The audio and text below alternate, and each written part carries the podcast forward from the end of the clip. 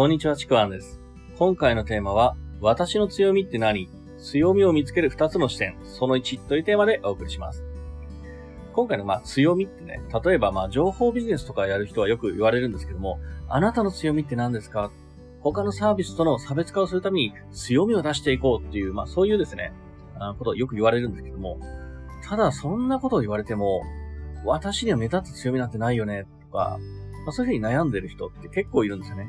で、悩んでなかなか進めないっていう人いるんですけども、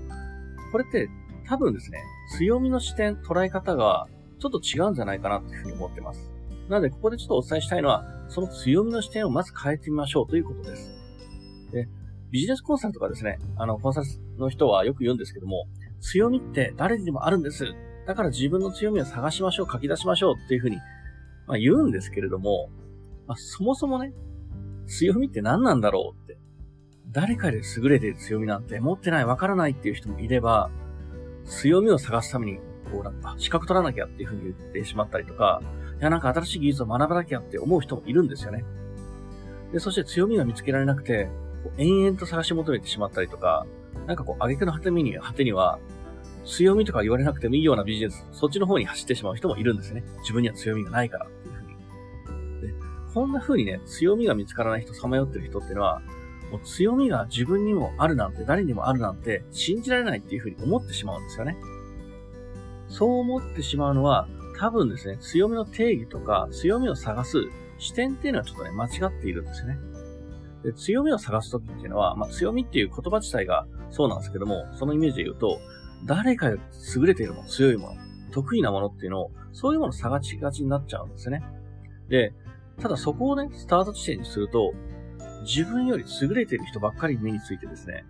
いや、なんかそれ、他に強い人いるから私の強みじゃないよねっていう、強みに思えなくなってしまって、いや、表に出せない。そんなことになっちゃうんですよね。そもそも強みって、強みを探しましょうっていう一言だけでは、探せるものじゃないんですよね。こう、強みが見つからないっていうのは、強みの視点がね、なんかね、固定とかイメージ化されてしまってる、そういう理由からがあるんですよね。で、強みを探すときには大事なのはですね、二つあって視点が、自分の中にある絶対的な強みを探す視点と、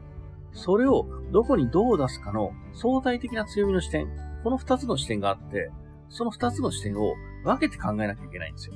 これを一緒くたに考えると、なんかよくわからなくなっちゃうんですよ。これ強みじゃない。本当の強みさえも、これ強みじゃないって思っちゃってしまうんですよね。これをですね、今回伝えようと思うんですけども、まあ、まずはですね、あの、絶対的な強みについてお伝えしようかなというふうに思います。まあ、このですね、絶対的な強み、まあ、そういう言い方をすると、なんかこう、めちゃくちゃ得意なこと、すごく人より優れていること、強いこと、まあ、そんな風にね、言葉で捉えてしまうかもしれないんですけども、これも違います。この、絶対的な、自分の中には絶対的な強みって、他者と比較して優れているものじゃないんですよね。何かっていうと、自分の持っている性格や特性、または得意なこと、そして今まで経験してきたこと。例えば、私はコツコツ作業を進めるのが得意ですとか、人と話すのが得意です、人と話すのが好きですとか、明るい性格です、暗い性格ですとか、またこれまで経験してきたこと、これまで時間を使って身につけてきたものもそうなんですよ。たくさん人を喜ばせてきました。いや、私自分自身の、あの、タスク管理って得意ですとかね。そういうことをやってきましたとか、パソコンをずっと、あの、仕事で使ってきましたとかもそうだし、まあ、そういう経験したこともそうだし、またですね、経験してきたことっていうのは、こういったプラスのことだけじゃなくて、なんか辛い経験がありました。苦労した経験がありました。または失敗、やらかしてしまった経験がありますっていうですね、一見弱みに見えるようなマイナスの要素も、そういった経験も含めて全部なんですよ。要するに、自分の中にある絶対的な強みっていうのは、あなた自身という人間の性格や特徴、これまで生きてきた、経験したことのその全てなんですよね。誰かと比較するものじゃなくて自分の中にあるものなんです。だから自分の中にある絶対的な強みなんですよ。それが、正確に言うと、強みの種になるんですよね。でこの強みの種は、生きてきた経験がある人であれば、まあ、というかもう、絶対あるんですけども、だから誰にも絶対あるものなんですね。誰かと比較するものじゃないから絶対にあるんですよ、強みって。だから、強みは誰にでもあるっていうような、そういう言い方も、実は間違ってないんですよね。あるんですよね。ただ、今この状態ってまだ種の状態なんで、この強みの種を強みに変えていく必要があるんですけども、その強みに変えていくためには、まあ、この種をどこの畑に撒いて、どうやって育っていくか、そういうですね、どこに対してどうやって活用していくか、どう見せていくかっていう、ここで次の視点、相対的な強みの視点っていうのが必要になってくる。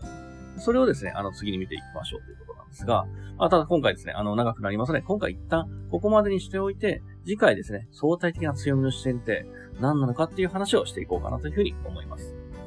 というわけで今回ですね、私の強みって何？強みを見つける二つの視点。この視点のうちの一つ目。自分の中にある絶対的な視点というお話をしました。まあ、ここからですね、あのー、次の、えー、次回の、音声を聞いていただければ、あ、自分の強みってこんなんだなっていうふうにわかるかなというふうに思います。というわけで、えー、今回は以上になります。もしよければですね、いいねとかフォロー、コメントいただければ嬉しいです。またですね、僕のあの、この説明欄の方に僕の自己紹介とかですね、今やってる無料のレクチャーありますので、そちらもぜひお受け取りください。では最後までありがとうございました。ちくわんでした。